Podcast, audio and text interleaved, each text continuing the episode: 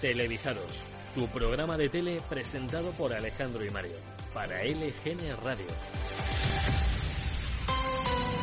He vuelto, se acabó este descansito, ahora toca caminito de guitarra y sombrero. Buenos días. Otro martes más a televisamos, a televisados o, o eso creo, no lo sé. Hay un problema y es que me- yo creo que metí la cabecera de otro programa. Pero Sí. bueno, está muy bien empezar así. Puede ser. Bueno, si no podemos darle al, al número 4. Bueno, bienvenidos otro martes más. Ahora sí. Otro programa de televisados. Ahora ya sí, aquí en LGN Radio, para todo el planeta. Y lo hacemos con un montón de temas. Hoy, ¿de qué vamos a hablar, Alex? Pues mira, aparte de esta canción del barrio está muy bien. Pues hoy vamos a hablar sobre los próximos retos de la economía mundial de cara a reforzar el actual y vulnerable sistema financiero Ajá, internacional. ajá, suena interesante. Pues de qué vamos a hablar? De Eurovisión. Ah, ya estaba empezando a pensar que me había confundido de programa, que me había equivocado. No, no, no. Estás en el correcto. El pasado miércoles 10 de noviembre se cerró el plazo para inscribirse en el Benidorm Fest, la preselección de España eh, de cara al Festival de Eurovisión que recordamos se celebrará en mayo en la ciudad italiana de Turín. Radio Televisión Española no ha hecho pública la lista de aspirantes, ya que el proceso acaba de comenzar, pero eso no es impedimento para que el medio online Blooper haya hecho su propia lista sacada, atención, de una serie de tweets en los que diferentes artistas decían que iban a, a entrar en el proceso de selección. Bueno, algunos de estos tweets pueden ser incluso de broma, pero igual lo han sacado como una lista de artistas que confirman públicamente su participación. Una lista que cuenta con nombres como Arro- Am- Amor Romeira, a Amaya. quien conocimos en Gran Hermano 9, ¿no? Amaya ya fue.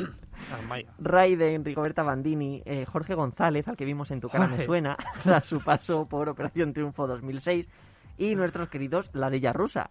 Macaulay Culkin, Macaulay Culkin,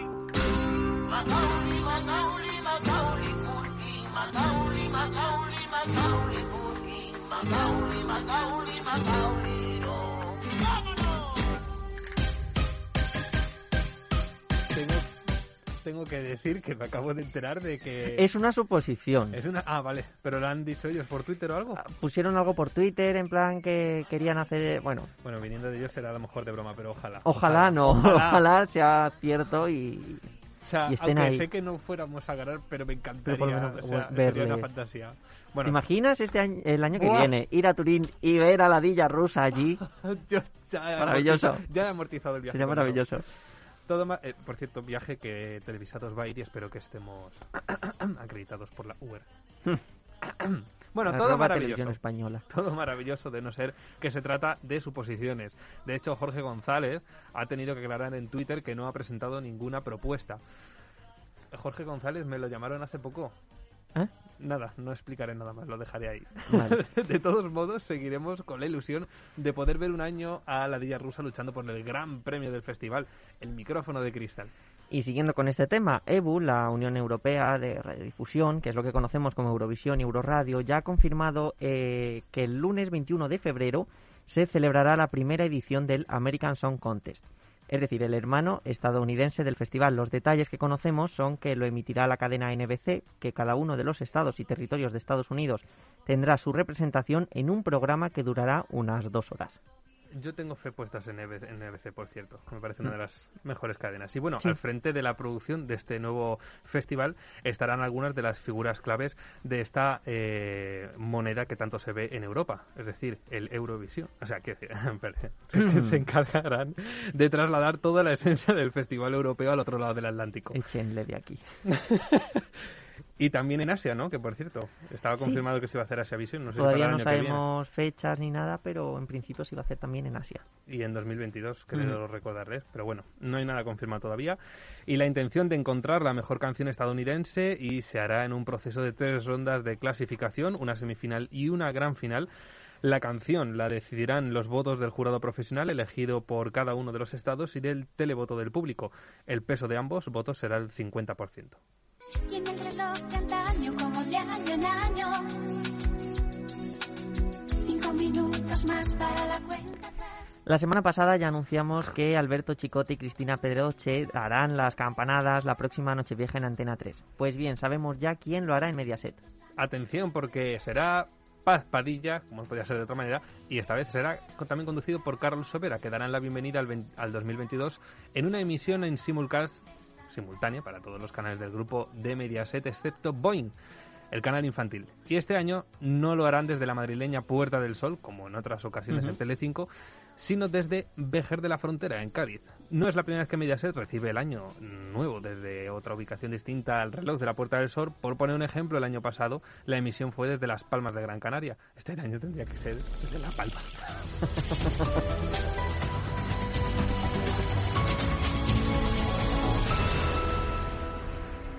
Y vamos con las noticias de Canal Sur que nos dejaron hace unos días un momento muy comentado en redes. Un poco de contexto, un equipo de noticias se desplazó hasta la localidad gaditana de Trebujena para cubrir que esta zona ha recuperado sus marismas 50 años después.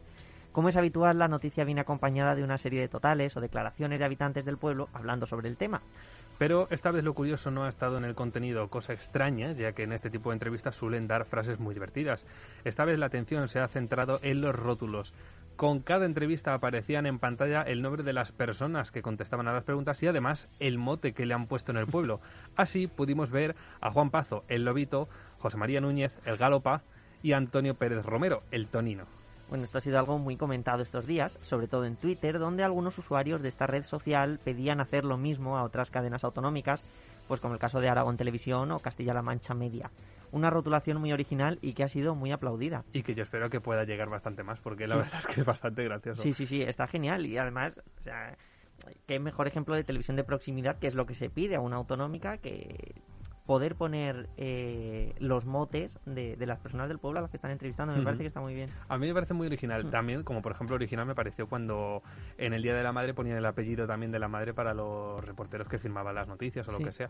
Pero bueno, sí, en el caso de, de la rotulación siempre me ha parecido bastante curioso que, que se utilice algo más que lo clásico, que lo habitual. Está Según muy el bien. contexto, claro. Y con estas cosas pues se entiende que, que guste tanto Canal Sur. no me extraña. Sí. Tiene que remontar también después de las campanadas. Ay, sí.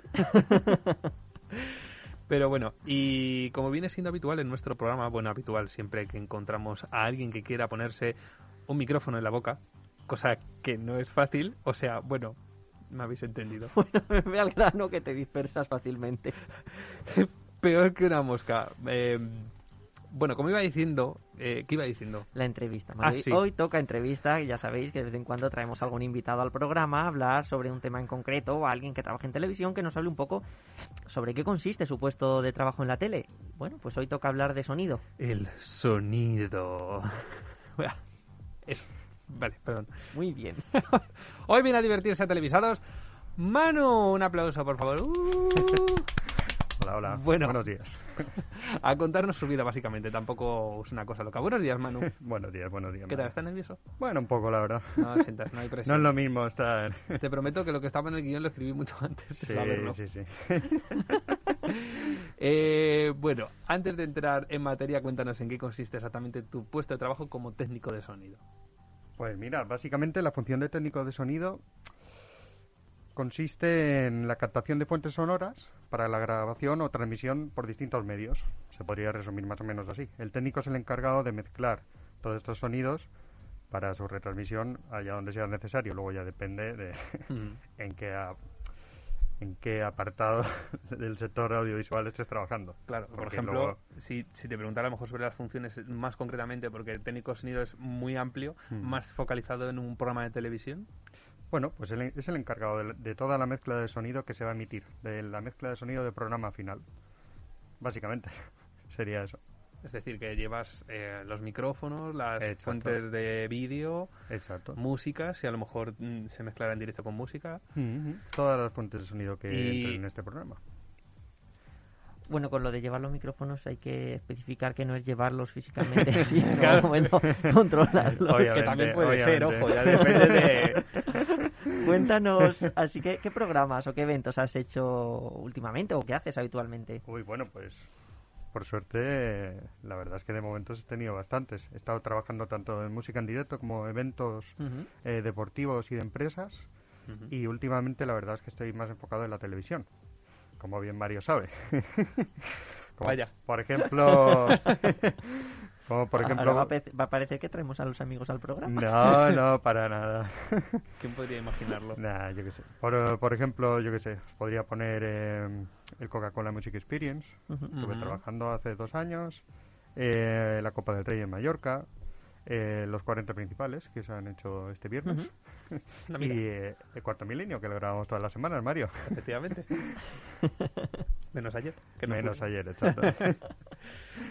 Em, pues, claro, esto bien imagino que de años atrás, desde a lo mejor tu niñez, imagino, pero ¿qué te hizo decantarte por el sonido? ¿Tienes alguien en tu Uy, familia que se ha dedicado a pues- ello o qué te llamó? Pues sí, mi padre siempre le gustaba la música y eh, en principio él nunca se dedicó al sonido en sí, era más músico que, que sonido y él tiene una empresa de electricidad.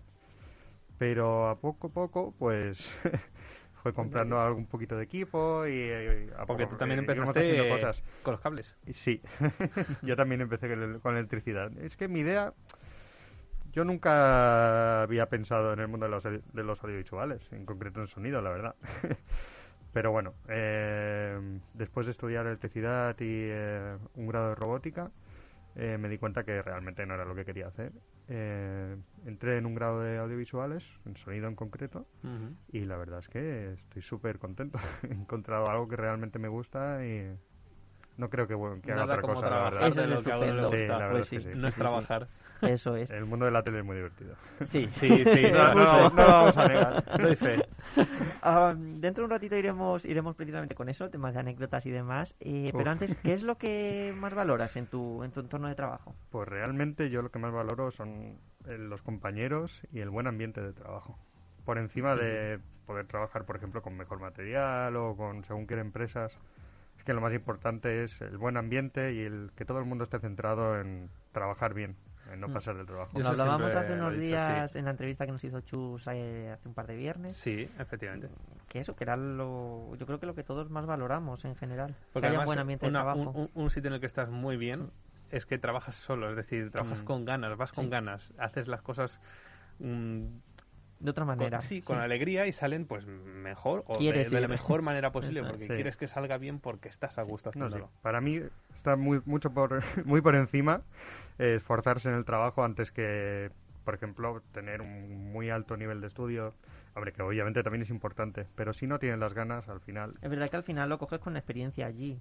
eh, por muchas No, cosas que- obviamente es muy importante la base. o Pero, sea que tienes muy buenos compañeros encima- en Cuarto Milenio. Bueno, eh, depende del compañero, ¿no? Es lo malo. Que bueno, pero ay. todo Siempre- lo demás a- en lo que has estado ha estado bien. Algunos siempre te encuentras, la verdad. Co- eh, allí en tus compañeros con, con quienes te llevan mejor, peor. Bueno, hay un mezclador que no me acaba de convencer, pero... ¿Qué, qué es eso? ¿Qué, mezcla- ¿Qué? Ese es no el que hace los eh, cócteles. Los cócteles, Ah, Sí, efectivamente, exacto. ¿verdad? No acaba de... entiendo. Ah, seguro que es muy majo. Seguro. Bueno. Bueno, y llegó la gran pregunta. Anécdota. Buah. Anécdota. Aquí me ponéis un poco en compromiso, ¿vale? No nos escucha nadie. ad- Adelante. Eh. Estás en directo para todo el planeta, pero no. Perfecto, me parece genial. bueno, pues tengo varias, la verdad. Ya lo hemos comentado antes.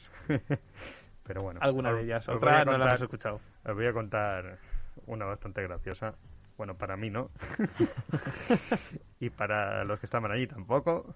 Pero visto ahora, unos años después, todo es gracioso. Sí, hombre. Suele pasar, suele pasar. Bueno, pues mira, a ver, empiezo. Hace tres años estaba trabajando en el Sunset Classics, que es un concierto privado de música clásica que organiza Simón Barceló, el dueño de una cadena de hoteles, Hoteles Barceló. Vaya. Eh, el miti- en el mítico hotel Formentor de Mallorca, un hotel donde han ido un montón de celebridades. Nos está vendiendo mayor. Sí, exacto. bueno, con unas vistas espectaculares al mar. Mallorca. Ciudad del paraíso. Bueno, en estos conciertos han tocado pues los mejores músicos de música clásica, como por ejemplo Lan Lang, el pianista, eh, Gustavo Dudamel, Ana Netrebko, entre otros. El caso es que una vez terminado el concierto, eh, que en este caso era de Ma- María Joao, una pianista súper famosa, eh, tenía que ir a ayudar como auxiliar al final de la celebración del 80 aniversario del hotel, eh, que se celebraba en una terraza enorme. con Muy bonita. atril, muy bonita. Con sí, unas vistas espectaculares. Tú lo puedes imaginar, increíble. Todo súper bonito. El caso es que termino el concierto, me dirijo a la terraza donde tiene que salir a hablar Simón Barceló, el dueño de todos los hoteles y por aquel entonces el cuarto hombre más rico de España, Hostias. y se dispone a hablar por el atril delante de todas las eminencias y autoridades y no suena nada. No suenan los micros, no suena. Tensión, nada. Todos los focos apuntándole, el tío hablando y no sonaba, no se oía nada. Todo el mundo quieto. Un poco como ahora, ¿no? Pasaban, bueno, sí. O no sé si ha sido de mis cascos. Imagínate, mucha tensión. Ah, vale. Sube, Qué susto. Bueno, todo el mundo callado. Bueno, increíble, una tensión. Yo no sabía dónde meterme. Pero bueno, peor lo tenía el técnico porque yo iba de auxiliar. Entonces no era la, sudar la gota fría. Y, bueno, el caso es que le ofrecimos un micro de mano que teníamos como reserva, por si acaso pasaba esto, que no tenía que pasar, y no lo quería. Estaba muy enfadado y quería hablar por ahí. Y el tío seguía dándole golpes a los micros delante de todas las autoridades. Ay. Y nada, y nada, y nada. Bueno, al final no sé por qué. Porque ¿por qué no dejarse aconsejar por los que saben? Sí, Ah, ¿Para qué? ¿Para qué? al final no sé por qué funcionó. Habló y bueno, la verdad es que nos le faltó insultarnos. Dijo muy claramente que estaba enfadado. Se le notaba por, por algo. Se le notaba en la voz. Bueno, y en lo que dijo. Madre mía. Y nada, bueno. Ya Al- está. algo entre comillas que ahí puedas decir de lo que dijo. ahí acabó. O no sonoras. Bueno, básicamente, si no recuerdo mal, se quejó un poco del sonido en general. Falta que se quejara otra cosa que no fuera el sonido. Claro, y básicamente de que no sonaba y que muy mal por parte de los técnicos.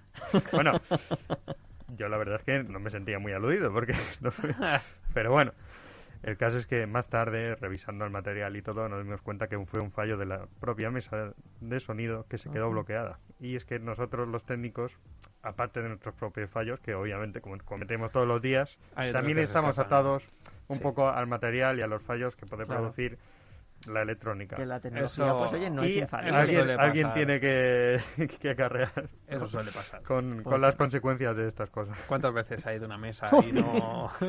no- Y no- claro, a alguien, y no vuelve. a alguien hay que mirar. Tampoco hay gente Bueno. que no vuelve y no precisamente las máquinas. La verdad es que ese- en ese momento no fue muy gracioso, pero ya, yo ahora me río bastante. Con el tiempo siempre se ve de Normal. otra manera. Pues muchas gracias, Manu. Ha sido bueno todo un placer tenerte con nosotros en el programa. Y bueno, como siempre que alguien viene aquí a la radio, sabes que estás invitado a participar cuando quieras, dar Sí, tu sí. opinión sobre los temas que hablemos. Bueno, Tú en el momento que quieras interrumpes y dices lo que Fantástico. quieras. eso es. Pues muchísimas gracias. Muchas gracias a todas y a todos. Bienvenidos. Ya me vais conociendo. Lo primero que he dicho es buenas noches. ¿eh? Trabajo muy bien el fallo. Vais a ir viendo que dices, hostia, este tío ya por la televisión me da la sensación de que es tonto, pero una vez lo tengo delante, lo confirmo plenamente. Eh, soy tonto y, oye, me pagan por ello. Quiero decir que... ¿Quién puede decir eso, verdad? Sí, algún político. Bueno, en fin, no, no. Mira, nosotros cuando nos enteramos de lo que pasa aquí, como cualquier ciudadano, pues automáticamente te acojonas. Y eso que el volcán está a miles de kilómetros. ¿Qué puedo hacer? Entonces a mí, a pesar de ser tonto, tengo corazón, me entra una necesidad de hacer un programa especial. Y alguna vez lo hemos hecho en la historia del Leitmotiv. Y digo, venga, vamos a hacer un programa de divulgación. Vamos a aparcar la comedia porque esto es muy serio y tal. Chicos, y mi equipo, claro, como, como está contratado por mí. Y, y dicen, sí, sí, Andreu, claro, claro, vamos a hacer un programa de divulgación. Y ya cuando me giraba, este tío es tonto. Pero ya muy pronto nos dimos cuenta, y sobre todo nos lo ah, hicisteis ver vosotras y vosotros, que eso es lo bueno, de que estábamos errando el tiro, desenfocando un poco la cuestión. Porque otro programa de divulgación dices, ¿otro? Pero si aquí ha pasado todos los periodistas de España. Si aquí hay más periodistas que habitantes, casi, ¿no? Si aquí tocas a tres piqueras por cabeza. ¿Sabes? Claro, si a Piquera le, le perseguía la lava. ¿Qué puedo aportar yo? ¿Sabes? ¿Qué es lo mejor que tengo? Se lo pregunté a Silvia. ¿Y qué quieres? ¿Qué quieres? Dice, ¿qué quieres? Digo, ¿qué es lo mejor que tengo? To- Todavía no me ha contestado. Y entonces es cuando el equipo me dice, mira, estamos contactando con toda la gente de La Palma para ese programa especial y todo el mundo dice, oye, qué bien que vengáis a hacer comedia, que tenemos ganas de reír. Muchas gracias a todas y a todos. Bueno, tenemos hoy otro tema de actualidad. Ya conocíamos desde hace unos días que Andreu Buenafuente tenía la intención de dejar su programa Leitmotiv en Movistar Plus, según publicaba la noticia de Blooper. Pues bien, Movistar ha confirmado, ha comunicado que sí, que Leitmotiv terminará a finales de este año después de siete temporadas y más de 900 programas emitidos. Buenas noches, Andreu Buenafuente. Buenas noches, Berto Romero. Tengo una pregunta bastante interesante para hacerte. Ya Te veremos. digo que en celebraciones de cumpleaños, cuando saquen la tarta con las velas, tengan que soplar primero los niños pequeños. No, no lo entiendo, a mí eso me molesta mucho. ¿Por qué tienen que soplar ellos también? Tienes razón, ¿por qué tiene que soplar el niño cuando cumple años de los mayores? No, jope. eh. ¿Sabes qué puedes hacer? Taparte la nariz y no respires hasta que se lleven al puto niño. Ahora tómate tu biberoncito de leche calentita y a la cama. A la cama. Y si no te duermes, mastúrbate. Hombre. ¿Ves? Ah, eso los niños no lo hacen, ¿eh? Ya se te pasan las ganas de llorar, ¿eh? Ah. que cuando te haces cosquillas a ti mismo no te hace reír, pero cuando te hace las cosquillas otra persona te descojonas. Lo primero es que no sé por qué, pero me da que esta pareja pueda estar follando ahora mismo. No, hombre, va. No sé, no sé por qué, me ha dado, ¿Por qué? ¿Por me ha dado esa sensación. ¿Sí? O sea, ay, le da un codazo y... Hacemos esto y luego ya lo Se me ha otro, ¿no? activado el sentido arácnido, no sé. Ya, Al ya, ya. escucharlo he sentido una pequeña erección. Algo leve, ¿eh? Como un latigazo. ¡Pa! Hola Berto, hola Andreu. Mira, os envío este vídeo de mi perrita. Porque estaban ella y la perrita, que si no también diría que iban a follar. Yo soy Juan, yo soy Pedro. Y el otro día en la universidad fuimos al cuarto. Pues la verdad es que entramos y nos encontramos con una persona que se estaba, al parecer, masturbando. Y luego al salir nos dimos cuenta de que era nuestro profe. Y claro, ahora no sabemos si, si dejar de ir a clase o qué, porque la verdad es un poco incómodo. ¿Cómo dejar de ir a su clase? Dejar de ir a cualquier clase menos a ese profesor. Ese no ha perdido aún la pasión por su trabajo. Un tío que se siente obligado a machacársela antes de entrar en el aula. ¡Oh, sí, Dios! ¿Cómo me pone a instruir a la juventud? ¡Ah! La enseñanza hace que la verga me golpee en la barbilla. Bueno, va, va, va, venga. ¡Oh, capitán, mi capitán! Decirte, de nada, tengo que decir una, una cosa. Eh, Leitmotiv termina en Movistar Plus. Como Sí. ya sabéis, nosotros no solemos desvelar exclusivas porque nos jugamos el trabajo, pero lo sabía antes de Blooper. Sí, lo sabía hace unos pocos meses que ya se había firmado que no iba a renovar. Pues como dices, termina Leitmotiv, que ha sido uno de los iconos de Movistar Plus, pero no la relación de Buenafuente con la plataforma, ya que tal y como confirmó el director de entretenimiento de Movistar a una entrevista a Fórmula TV, tienen varios proyectos, tanto de entretenimiento como de ficción. Pero eso no es todo. Según esa publicación de la que hablábamos en Blooper, Andreu Buenafuente ha mantenido conversaciones tanto con RTV como con HBO Max con el fin de desarrollar algún otro formato. En el caso de Televisión Española había propuesto algo en Access Prime Time para competir con El Hormiguero, pero bueno, la cadena al final ha descartado la idea. Pues Eso pena. sí, está sobre la mesa una posible colaboración con RTV Cataluña. Como decías, Leitmotiv ha sido uno de los programas estrellas de Movistar Plus, un late night similar a otros que el propio Buenafuente presentó en la Sexta o en Antena 3. Acompañado de su inseparable compañero Berto Romero, llenaban las madrugadas con monólogos, sketches o imitaciones que le hizo a eh, Berto a Bill Gates hace tan solo unos días y que os recomendamos buscar.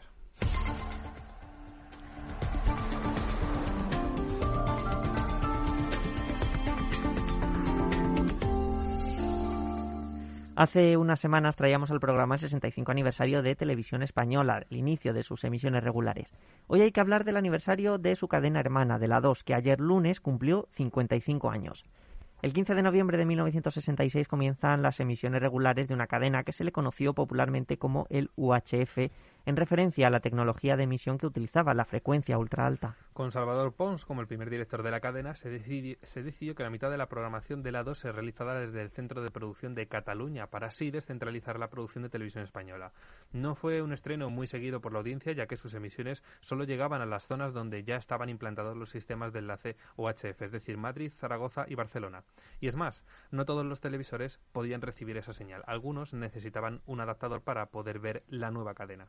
Hasta 1988 la programación de la 2 era nocturna. Se limitaba a tan solo cuatro horas por la noche. En ese año se amplía emitiendo desde el mediodía y ya en 1989 se completa con la programación matinal. Conocemos la 2 como la cadena cultural y no es algo nuevo. Ya desde sus inicios su programación era minoritaria, con algunas retransmisiones deportivas y muchos programas de carácter cultural, teatrales, documentales y espacios de debate.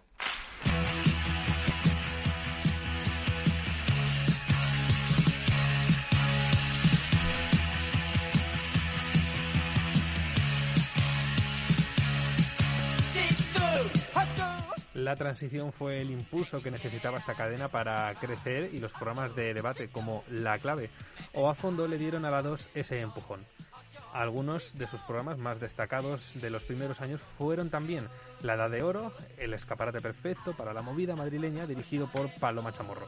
También el concurso El Tiempo es Oro, presentado por Constantino Romero, o el mítico Documentos TV, que a día de hoy sigue en antena, presentado hasta 2008 por Pedro Erquicia, pero que sin duda mi versión favorita es la que hacía Homo Zapping. y tampoco nos podemos olvidar del primer programa de cocina que vimos en televisión en España. Hablamos de Con las manos en la masa, programa del que ya comentaremos, comentamos algo hace unos meses en este mismo programa.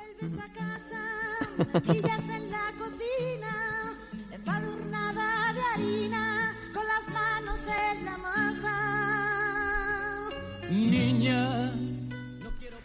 Maravilla de, de cabecera, ¿eh? Una pena que ya no se hagan tantas cabeceras con letra. Totalmente. Sí. La llegada de las televisiones privadas hizo que cambiara el rumbo de la 2, con la ampliación de su horario de emisión en 1989 que llegaba a abarcar ya todas las franjas horarias. La intención de la cadena ahora es dirigirse a un público más joven y además lanzar su propio informativo. Esto fue el 7 de noviembre de 1994, La 2 Noticias, de la que hablaremos más adelante. En los 90 llegan concursos como Cifras y Letras, Saber y Ganar, que todavía podemos ver presentado por el inmortal Jordi Hurtado, o también contenedores de cine como Qué grande es el cine, presentado por José Luis Garci, o El peor programa de la semana, presentado por el Gran Wyoming y dirigido por Fernando Trueba. También llegan a la 2 una de las familias más reconocidas de la televisión, Los Simpson, que sí, empezaron a emitirse en esta cadena. Entre mediados de los años 90 y la primera década de los 2000 llegan también algunos de los formatos más míticos de la cadena, como son Redes de Edward Ponsat. Otro espacio de cine como es Versión Española, producido por Cayetana Guillén Cuervo, y cuyo, ya se me ha quedado, y cuyo gancho era el no de ofrecer películas sin cortes publicitarios. Algunas pocas veces visto en televisión hasta este momento. La música tuvo también mucho protagonismo con los conciertos de la 2 y uno de sus programas más queridos, El Conciertazo, un espacio en el que el director de orquesta Fernando Argenta acerta- acercaba la música clásica a los niños. La programación infantil también tuvo su peso con la llegada de los Loonies en 2003, uno de los mayores éxitos de televisión española no solo de programación, teniendo en cuenta que va dirigido a un público muy concreto, el público infantil, sino también un éxito a nivel de marca y que ha dado a Radio Televisión Española grandes beneficios comerciales. También en esos años pudimos ver series como DOC, Smallville, Dos Hombres y Medio, y llega 2010 y el último gran cambio de la cadena hasta la fecha.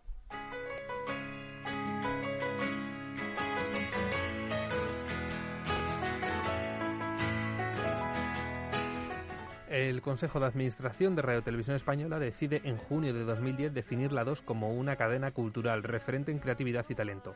Se elimina así la programación deportiva y la infantil para pasarla a cadenas temáticas de RTV, Teledeporte y Clan respectivamente. Destacamos en esta etapa programas como el magazine Alaska y Coronas, una hora, La Hora Musa, Un País para Escucharlo, o el genial Cachitos de Hierro y Cromo, un programa que cada noche vieja hace un buen repaso musical con unos acertadísimos y humorísticos roturos que se convierten en trending topic en redes sociales cada año. Y no es para menos porque me Mm, parece uno de los mejores programas buenos. de la 2. Sí. De hecho, este programa suele dar muy buenos datos de audiencia para la cadena en la primera noche del año. Hemos mencionado a la 2 Noticias. Entre 1994 y 2020, la 2 tuvo su informativo, un programa que comenzó a emitirse a las 10 de la noche para no coincidir con el telediario de la 1 y que duraba tan solo media hora. En esa primera etapa estuvo presentado por el periodista Lorenzo Milá y dirigido por Fran Llorente, que pasaría a dirigir Televisión Española en 2004.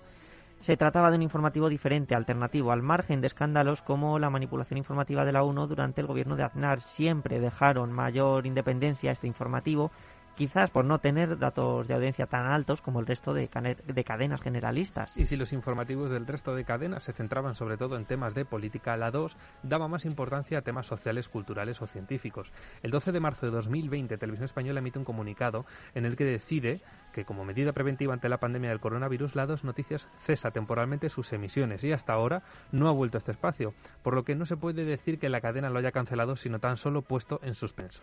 De hecho, Eva de Vicente, directora de esta última etapa de las dos noticias, junto a César Vallejo, que por cierto, César Vallejo fue director también de la premiada serie documental Nosotros Somos sobre la historia del movimiento LGTBI en España, que ya fue- hablamos por aquí. Fue profesor mío. Ah, mira. Pues Eva de Vicente afirmó en una entrevista a Bertele que la intención de Televisión Española es la de resucitar este informativo al que consideran una joya que no tiene ninguna otra cadena. Otros nombres que pasaron por las dos noticias son Beatriz Ariño, Almudena Ariza o Cristina Villanueva. Cristina Villanueva, que además, por cierto, es la conductora del- de las esta noticias del fin de semana, donde, donde ¿Ah, estoy actualmente. Y pasamos a otro tema que ya queda poquito de programa, pero nos da para un par de cosas más. Uno de los momentos divertidos del fin de semana en televisión lo ha protagonizado José Yélamo, presentador de La Sexta Noche, y uno de los colaboradores del programa, Francisco Maruenda. ¿Qué ha pasado esta vez? Pues todo parece indicar que Paco Maruenda se ha vuelto a enfrascar en una riña televisiva de esas que le daban la Qué noche raro, a. Iñaki López. No, vamos, no pasa nunca. Pero no, a la vuelta de uno de los bloques de publicidad, el presentador del programa de la Sexta eh, pilló el pasado sábado a Maruenda escuchando algo del móvil con los auriculares en pleno directo. Vamos a oír eso. Una y 59, seguimos en directo en la sexta noche y fíjense lo que tengo por aquí. Yo no sé si os suena, seguro que a vosotros, Paco. ¿A ti te suena? Con los auriculares, ¿qué estás haciendo, Paco? Estoy escuchando una cosa. se pone a escuchar podcast en mitad del programa este señor. Usted es lo que me faltaba ya, Paco. Escucha podcast, pasas apuntes, todo. Eh, menos- hago de todo. ¿Corres carreras también? No, eso no. No, Lo de a poner pesar del pipín que se te ha quedado. Aquí me tienes, preparado para los Juegos Olímpicos. Bueno, pues oye, podrías, podrías y deberías apuntarte. Que no es la primera vez que pasa algo de esto, porque ya pillaron a Maruenda, y lo hizo Iñaki López, eh, corrigiendo exámenes. De hecho, bueno, dio en directo la nota Sí, de, una sí. De, de sus alumnas. Madre mía, o sea, soy muy fan de esos momentos, la Sí, verdad sí, es que... Bueno, terminamos el programa con... Se nos ha notado que a lo mejor vamos un poquito de prisa con el turbo, pero bueno, no pasa Bueno, nada. hay un tema que teníamos de la semana pasada, que teníamos para esta, Sí, bueno, lo pasaremos para la siguiente, está también muy bien. Lo hemos flotado, como se dice en televisión. Eso es. Lo hemos vuelto a flotar. y terminamos el programa con algo que llevábamos semanas esperando. Amazon Prime Video ya confirmó la segunda temporada del divertidísimo concurso LOL si te ríes pierdes. Sabemos de buena tinta que ya se está grabando y se ha hecho público el casting, presentado esta vez por Silvia Abril y Carolina Iglesias, tendrá como concursantes a los siguientes cómicos. Pues sí, serán Anabel Alonso, Enar Álvarez, Juan Amodeo, Carlos Areces, Lorena Castel, Patricia Conde, Antón Lofer, Luis Piedraíta, JJ Vaquero y volverá Yolanda Ramos, primera expulsada en la edición anterior, que esperemos que, dure un poco más. Esperemos que dure más porque, porque tengo va a dar todas mis esperanzas puestas Sí. en ellas. O sea, el otro día lo estuve comentando contigo. Este casting no me parece mal, pero creo que el primero está muy, muy por encima. Muy por encima. Aquí, por ejemplo, sí que tengo puestas mis esperanzas en Anabel Alonso. Te diría que Carlos Areces. Lorena Castel, que también... no- Cuidado. sí, puede ser. Eh, Patricia Conde, que yo no lo sé, igual me sorprende. Tengo dudas, pero igual me sorprende. Luis Piedraíta podría ser, lo que pasa que a lo mejor sí que es verdad que es bastante más serio, entonces podría ser un Mario Vaquerizo en esta edición. Y bueno, Juan Amodeo y Anton Lofer, yo los, cono- los conozco de redes, no sé cómo se comportará en un directo. Los conoce más que yo. So- tienen gracia. Anton Lofer a mí me, me hace mucha gracia. Y el otro también, pero claro, sus vídeos editados en directo yo no sé cómo pueden comportarse. Pueden ser bastante interesantes. Claro. ¿Conoces alguno? No. Le De los que- a Manu, Ah. nuestro invitado. No, la verdad. Ahí me has pillado. No imagino que tampoco has visto la primera edición. No, Pues obviamente. muy recomendable verte Sí, sí. las dos. Muy, muy Para recomendable. la próxima vez tienes que verlo. Muy bien, muy bien. Y con esto, cuando son ya las 12 y 10, que nos hemos ido bastante de tiempo, Bueno, acabamos a el menos programa que de estéis hoy. escuchando el programa en Spotify, que entonces será otra hora. No os preocupéis si, Efectivamente. si es que tengáis mal el reloj. Será la hora en la que estéis haciendo cualquier cosa. No queremos saberlo. Y con esto acabamos el programa de hoy. Volvemos el próximo martes a LGN Radio con un programa muy especial. Porque el próximo domingo 21 de noviembre es el Día Mundial de la Televisión. Y como no, aquí tendremos que celebrarlo como es debido. Hasta entonces, pasad una muy buena semana. Adiós.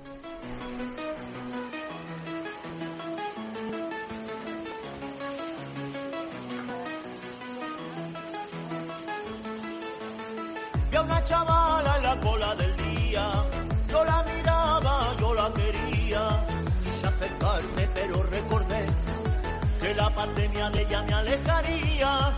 Un metro y medio tuve que mantener. Porque otra cosa era saltarme la ley. Maldita norma que a mí me trastornó. Perdí el amor, pero fui buen español.